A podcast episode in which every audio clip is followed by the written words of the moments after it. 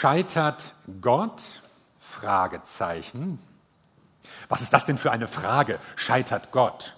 Lächerlich. Lästerlich, würden Christen sogar sagen.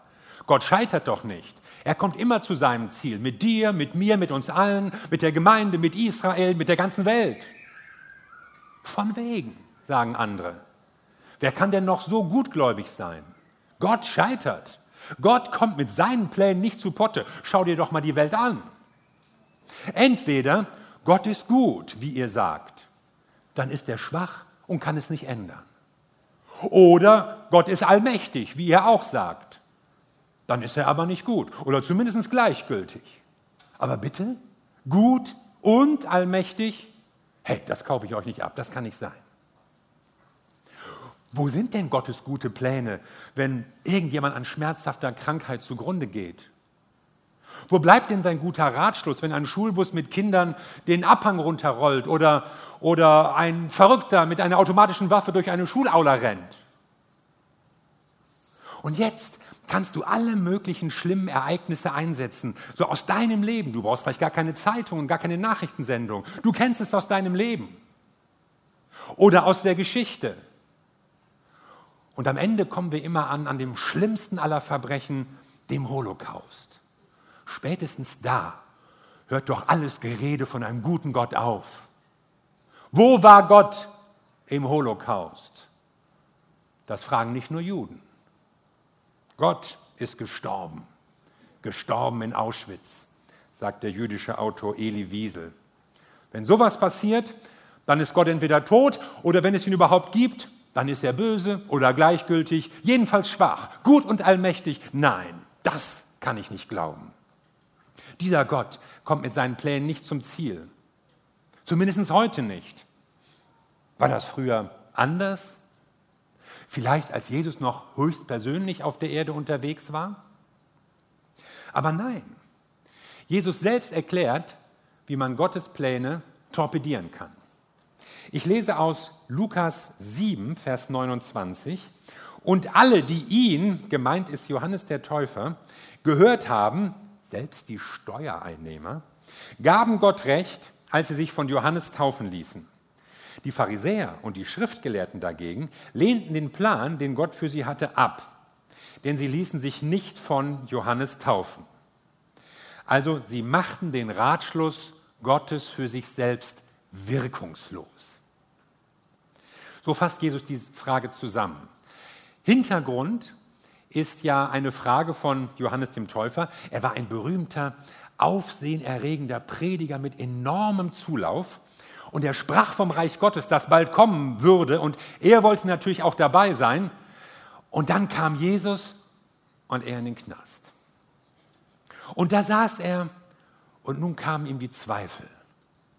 Ich hatte gedacht, Jesus wird der Retter sein der Retter für unser kleines, unterdrücktes Volk, der Retter, auf den wir alle so lange warten. Aber jetzt sitze ich hier im Gefängnis und Jesus tut nichts für mich, obwohl er mein Cousin ist. Habe ich mich in ihm getäuscht? So schickt er einige Freunde zu Jesus. Sag uns, bist du wirklich der, der kommen soll?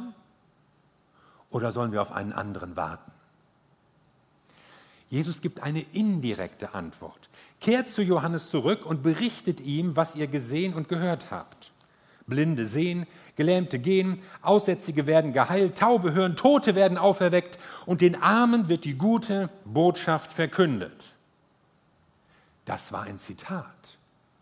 Kennern, und Johannes war ein Kenner, klingelte da gleich eine Prophezeiung des berühmten Propheten Jesaja im Ohr wie er nämlich den kommenden Retter angekündigt hatte. Mit anderen Worten sagt Jesus, ich bin's. Denn es passieren genau die Dinge, die die Propheten angekündigt haben für den Retter. Seht selbst, sie passieren durch mich. Jesus nimmt dann den Besuch dieser Johannesschüler zum Anlass, um etwas über den Dienst von Johannes zu sagen und fasst zusammen, von allen Menschen, die jemals gelebt haben, ist keiner größer als Johannes. Maximale Wertschätzung. Der bedeutendste Prophet. Einzigartig dieser Johannes. Der größte von allen. Und mit ihm zog Gott sozusagen einen, einen Schlussstrich, so die Summe und alles, was bislang gesagt wurde. Mit ihm setzte er jetzt einen Doppelpunkt für das, was Neues kommen würde. Und er war so der ausgestreckte Finger Gottes, der auf den hinweisen sollte, der jetzt auftrat, Jesus Christus, Gottes Retter für alle Menschen. Johannes zog die Leute magnetisch an, trotz seiner unbequemen Botschaft. Und viele ließen sich überzeugen, gewinnen, taufen, massenweise. Und Jesus sagt, richtig, richtig so. Sie gaben Gott Recht durch ihr Handeln. Sie glaubten es, sie bestätigten es. Wer sich zu Gott bekehrt, bestätigt Gott. Wer sich taufen lässt, gibt Gott Recht. Ja, ich brauche Vergebung. Stimmt, ich brauche einen Neuanfang. Verstehe, ich kann nicht so weitermachen, aber ich schlage einen neuen Weg ein und werde einen neuen Weg mit Gott gehen. Und das taten viele und sie gaben Gott damit recht. Sie legten ihre Ausreden ab und bestätigten das, was Gott gesprochen hat. Du kannst Gottes Pläne gelingen lassen. Aber nicht alle taten das. Es gab auch Widerstand, Ablehnung, Ungehorsam, Unglaube. Denn wer nicht glaubt, der macht den Plan Gottes wirkungslos, sagt Jesus. Gott hat einen Plan, einen guten Plan, einen Plan für dich und er verpufft. Einfach, passiert nicht, bleibt wirkungslos. Wie kann das angehen? Etwas, was Gott sich vorgenommen hat, verläuft einfach im Sande. Gott überlässt dir die Entscheidung. Gott, der Allmächtige, hat sich entschieden, nicht alles selbst zu entscheiden, sondern dich entscheiden zu lassen. Und da standen sie nun, Horden von Menschen, die aus ganz Judäa zusammengekommen waren, zum Teil tagelang unterwegs waren, übernachtet haben unter freiem Himmel, nur um ihn zu hören, Johannes mit seinem komischen Kamelhaarmantel. Und er redete von Gott und vom Reich Gottes und vom Plan Gottes. Und er warnte und ermahnte und rief zur Umkehr, Leute, ihr müsst euer Leben ändern. Leute, das kann nicht so weitergehen. Und jeder, jeder, der da war, merkte, ich muss jetzt Stellung beziehen. Ich kann mir das nicht einfach so neutral anhören. Ist ja mal was los. So macht ja Religion Spaß. Nein, nein. Sie mussten eine Entscheidung treffen. Stimme ich dem zu oder stimme ich dem nicht zu? Wie entscheidest du dich? Deine Entscheidung ist wichtig. Du entscheidest, ob Gottes Pläne für dein Leben wirksam werden oder nicht. Denn Jesus spricht hier nicht über die Weltgeschichte und über globale Gerechtigkeit und über den Himmel und das Reich Gottes und ob das kommt oder ob man das aufhalten kann. Er spricht von Einzelnen, von dir persönlich. Du kannst Gottes Pläne für dich verhindern oder in Kraft setzen. Du kannst Gottes Gedanken für deine Zukunft ignorieren oder aufgreifen. Du kannst Gottes Wort für dein Leben abschalten oder es aufnehmen das hat auch Auswirkungen auf andere. Und das ist auch eine Antwort auf die Frage nach der Not und dem Elend und der Ungerechtigkeit und dem Bösen in der Welt. Gott ist weder böse noch gleichgültig noch kraftlos, aber er lässt uns Entscheidungen treffen. Und so werden auch falsche Entscheidungen getroffen. Und damit werden Pläne Gottes unwirksam und die Dinge laufen ganz anders hm, wenn es so leicht möglich ist, Gottes Pläne zu torpedieren, wenn das jeder tun kann, wenn Gott sich entschieden hat, das Verkehrte nicht zu verhindern und das Böse nicht aufzuhalten, hat das dann überhaupt noch irgendeinen Sinn, irgendeinen Wert? Ich meine, sind wir da nicht zum Scheitern verurteilt? Und das berührt ja so dieses Thema, diese große Frage nach den Menschheitsverbrechen, die ich am Anfang schon angerissen habe. Der Rabbiner Menachem Schneerson, er hat sich Gedanken gemacht über diese Frage. Und viele jüdische Theologen, Denker, Philosophen haben versucht, Antworten zu geben. Manche sind widersprüchlich, manche sprechen von Ratlosigkeit. Man wirft so die Frage auf, wie kann Theologie nach Auschwitz überhaupt aussehen? Kann man überhaupt noch von einem guten Gott reden? Wie können wir überhaupt von Gott reden? Und dieser Menachem Schneerson, Schneerson verwarf alle Erklärungen und nennt es eine Einbildung und Herzlosigkeit zu glauben, man könnte überhaupt eine Erklärung finden, die irgendwie in unseren Kopf, in unseren kleinen Kopf hineinpasst und irgendwie erklärt, wie das passieren konnte. Und denjenigen, die argumentieren, der Holocaust widerlegt doch die Existenz Gottes, zu denen sagt er im Gegenteil. Der Holocaust hat entschieden jedem möglichen Glauben an eine nur auf den Menschen gegründete Moral widerlegt. Spätestens der Holocaust hat uns gelehrt, dass eine moralische und zivilisierte Existenz nur möglich ist durch den Glauben an eine göttliche Macht. Unsere Empörung, unsere unablässige Infragestellung Gottes wegen der Ereignisse, dies ist selbst ein starkes Zeugnis für unseren Glauben und unser Vertrauen in seine Güte. Also gerade weil uns diese Verbrechen so fassungslos machen, können wir nicht auf Gott verzichten. Gerade weil alle Kultur, Erziehung, Bildung, Lehre uns nicht vor diesem Verbrechen bewahrt hat, brauchen wir eine andere Grundlage für unser Leben. Gerade weil diese naive Vorstellung vom Guten im Menschen spätestens in den Krematorien von Auschwitz sich in Rauch aufgelöst hat, brauchen wir eine andere Kraft gegen das Böse in der Welt. Ist Gott gescheitert?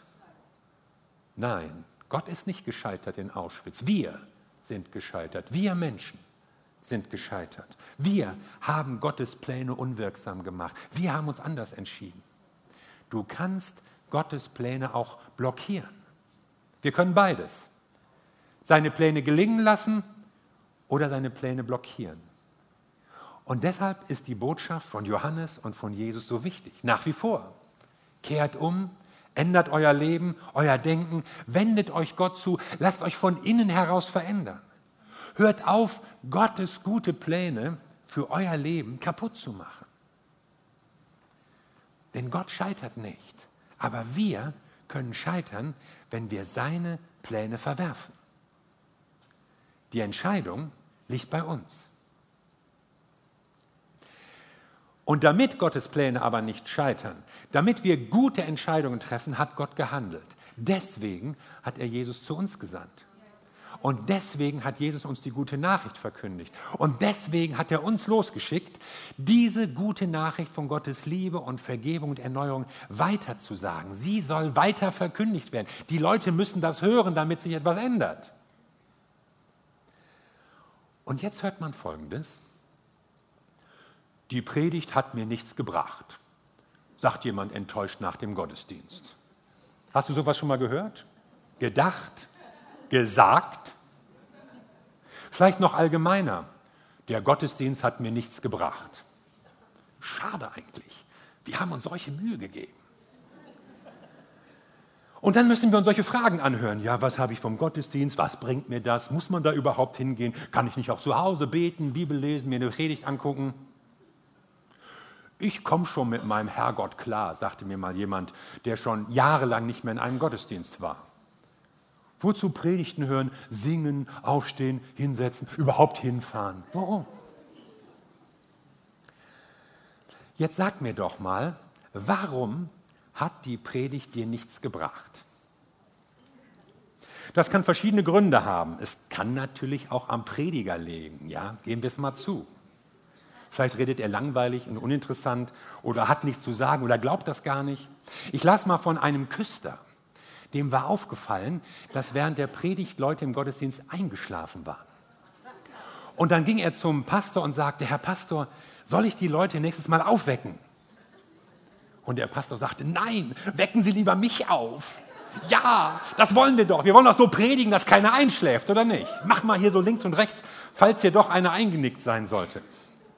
Also es kann natürlich auch am Umfeld liegen. Ja, du bist total abgelenkt, weil vor dir einer Computerspiele macht und links der Mann neben dir stinkt nach Schweiß und rechts die Frau neben dir zieht ihren Lippenstift nach. Also, ich meine, was weiß ich, dann rennen Leute herum und irgendwo klappert so ein metallisches Geräusch, ja, weil jemand zwischen den Stühlen an den Verbindungen rummacht. Ja, das gehört ja auch immer zu unseren Gottesdiensten. Und, und dann die Leute. Ist der Sohn so eigentlich da? oh, was hat die denn für eine Frisur? Und der Nico sitzt neben der Kati, so eng, ist da was im Busch? Man kann über vieles im Gottesdienst nachdenken. Es kann also auch an dir liegen. Deine Gedanken sind ganz woanders. Vielleicht noch beim Krimi von gestern Abend oder schon wieder bei der Arbeit morgen früh. Vielleicht sitzt du da auch mit Ärger über gewisse Leute, bitter, sauer, wütend. Oder mit Sorgen über allerlei Probleme, deren du einfach nicht Herr wirst. Gesundheit, Geld, Familie, Arbeit. Du hast etwas mitgebracht in den Gottesdienst. Und das hast du gut gemacht.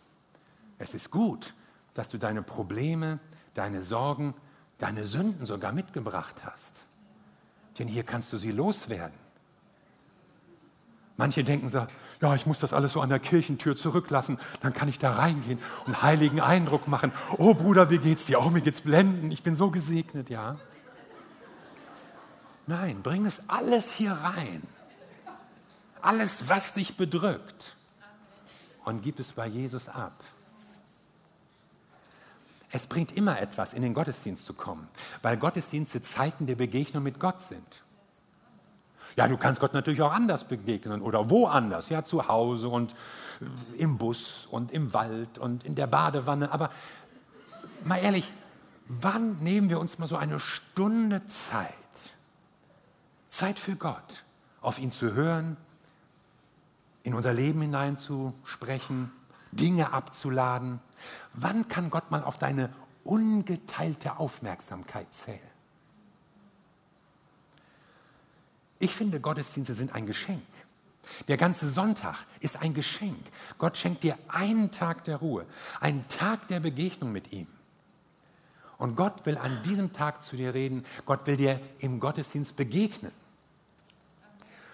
Und meine These ist, du entscheidest, ob der Gottesdienst oder die Predigt dir etwas bringt.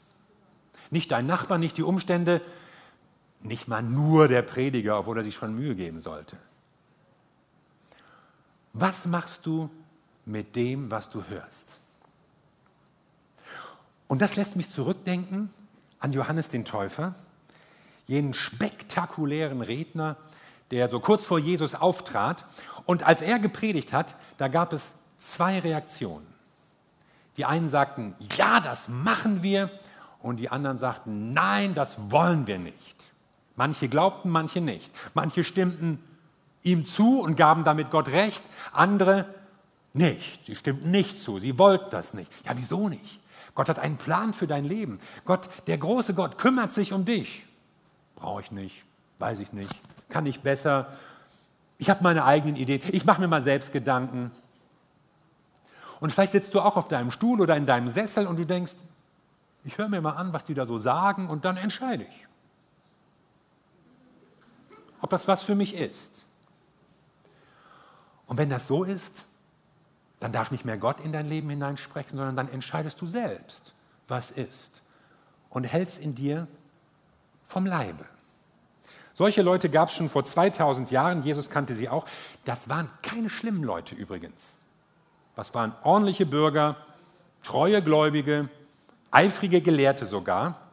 Aber sie wollten selbst entscheiden, ob Gott an sie rankommen darf oder nicht. Wie soll ich die Menschen dieser Generation beschreiben? fragte Jesus mal. Womit soll ich sie vergleichen? Da fällt ihm etwas ein. Sie sind wie Kinder, die auf der Straße spielen und sich bei ihren Freunden beklagen, wir haben lustige Lieder gespielt und ihr wart nicht fröhlich. Dann haben wir Klagelieder gespielt, aber ihr wart nicht traurig. Launische Zuhörer. Da kommt Johannes, da kommt Jesus, zwei Boten Gottes und die Menschen reagieren launisch und mürrisch. Man bekommt manchmal den Eindruck, was wir auch machen, ist falsch. Egal, was wir tun, es passt immer irgendwelchen Leuten nicht. Wir spielen lustige Lieder und ihr beschwert euch, oh, mir ist überhaupt nicht nach Lachen zumute. Dann spielen sie Klagelieder und es heißt, Mensch, heitert uns doch mal ein bisschen auf. Was man macht, ist verkehrt. Vielleicht hast du diesen Eindruck auch schon mal gehabt. Zu Hause, An deiner Uni, in deiner Familie, am Arbeitsplatz, in der Gemeinde? Manchmal können wir es keinem recht machen. Es gibt immer was auszusetzen. Und Jesus und Johannes ging es ähnlich. Was Gott durch die beiden tat, das wollten manche Leute nicht anerkennen. Was Gott durch die beiden redete, das wollten eine ganze Reihe Leute nicht hören. Seht, sagt Jesus, Johannes der Täufer trank keinen Wein und fastete oft. Und von ihm sagt ihr, er ist von einem Dämon besessen. Ja, es kann doch nicht normal sein. Dauernd fasten und keinen Wein trinken. Das ist ja extrem. Was ist das denn für einer? Kann er das Leben nicht mehr genießen? Hält er sich für etwas Besseres? Warum darf man nicht mal fröhlich sein? Komischer Kauz. Aber, fährt Jesus fort, der Menschensohn, und damit meint er immer sich selbst, der Menschensohn feiert und trinkt und von ihm sagt ihr, er ist ein Schlemmer und Säufer und die schlimmsten Leute sind seine Freunde. Das passt euch also auch nicht. Fasten ist doof und nicht fasten ist blöd. Trinken ist schlecht und nicht trinken ist verkehrt. Ständig ist Jesus auf irgendwelchen Partys, Feiern, Gastmälern. Es wird gegessen, getrunken und gelacht. Das soll ein Prophet sein? Das ist ein Mann Gottes? Sogar der versprochene Retter? Ausgeschlossen. Den habe ich mir ganz anders vorgestellt. Wie der ist, was der trinkt, mit welchen Leuten der abhängt. Wie geht? Bloß nicht. Johannes war ihnen zu asketisch, Jesus war zu locker. Die strenge Predigt von Johannes mochten sie nicht, die einladende Rede von Jesus auch nicht. Die Predigt hat mir nichts gebracht. Warum? Weil wir manchmal unsere eigenen Vorstellungen von Gott haben, wie er ist, was er machen müsste, was er tun sollte in unserem Leben, was er schon längst getan haben sollte. Und so wurden die Pläne Gottes für diese Leute wirkungslos, verpufften einfach, weil sie falsche Entscheidungen trafen. Aber es geht zum Glück auch anders. Das war ja nur eine Gruppe. Es gab auch andere und auf sie spielt Jesus an mit seinem letzten Satz hier, wenn er sagt, und doch hat die Weisheit durch alle ihre Kinder Recht bekommen. Wer sind die denn? Die Kinder der Weisheit. Es gab anscheinend Menschen, die Gottes Weisheit in dem erkannten, was durch Johannes oder durch Jesus passierte. Und sie wurden zu Kindern der Weisheit, weil sie sich etwas von Gott sagen ließen. Weil die Worte von Johannes und von Jesus nicht einfach an ihnen abperlten wie am Gefieder einer Stockente, sondern weil sie das aufgenommen haben. Sie glaubten, sie kehrten um Sie unterstrichen das sogar, indem sie sich taufen ließen. Menschen wurden weise, weil sie die Weisheit Gottes erkannten und aufnahmen. Und das ist letztlich Jesus selbst, von dem der Apostel Paulus später sagen würde, Jesus, er ist Gottes Kraft und Gottes Weisheit. Kinder der Weisheit sind also solche, die auf Jesus hören und sich von ihm etwas sagen lassen. Weisheit ist nicht abstrakt, sie ist persönlich. Jesus ist die Weisheit und mit ihm tritt Gottes Weisheit in unser Leben. Und Weisheit ist auch nicht theoretisch, sondern sie ist praktisch. Ob etwas weise ist, muss sich zeigen. Ob jemand weise ist, muss sich bewähren. Es ist egal, was du hörst oder weißt oder was der weiß, auf den du hörst, sondern entscheidend ist, was du tust du dir etwas sagen lässt von Gott, ob das Wort Gottes dein Herz erreicht. Das will ich doch. Und mit dieser Entscheidung werden Predigten dir auch was bringen. Ob die gut sind oder die Gottesdienste, das liegt vielleicht nicht in deiner Hand. Das bereiten andere vor und hoffentlich geben sie sich Mühe und machen das anständig. Aber trotzdem entscheidest du, ob du Gott begegnen willst.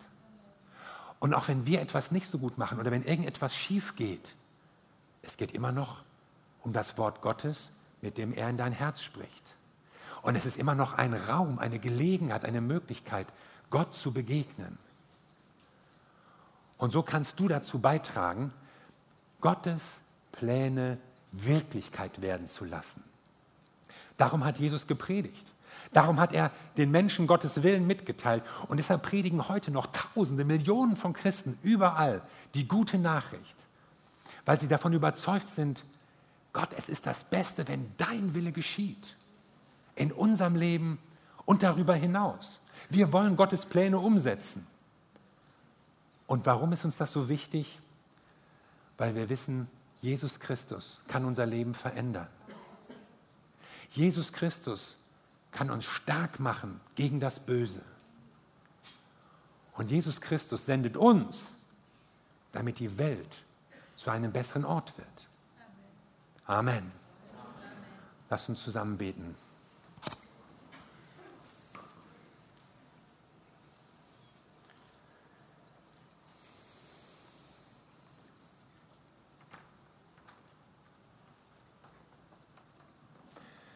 Wir danken dir, Jesus Christus, dass uns in dir Gottes Weisheit begegnet. Und zwar so nah gekommen ist, dass du in unser Leben hineinkommst, in unsere Gedanken hineinkommst, dass du unsere Persönlichkeit durchdringst und veränderst. Und wir danken dir, dass du uns zu einem Teil deiner Pläne machen willst dass du uns zu dir ziehst, dass du uns rettest und dass du zu uns redest durch dein Wort, durch deinen Geist und wir dürfen deine Pläne umsetzen. Und das möchte ich so beten für uns als Gemeinde. Danke, Jesus. Wir wollen deine Pläne umsetzen. Ich möchte beten für einzelne Menschen hier, dass du sie ermutigst und sie zu der Entscheidung kommen, ja, ich will Gottes Pläne umsetzen. Und du suchst Menschen, die ein Ja dazu sagen, die dir Recht geben und sich auf deine Seite stellen und mit denen du deine Geschichte weiterschreiben kannst, hier bei uns in Hamburg und in Deutschland und wo auch immer. Und ich will dich ermutigen, so ganz persönlich zu Gott zu beten jetzt und ihm eine Antwort auf die Frage zu geben,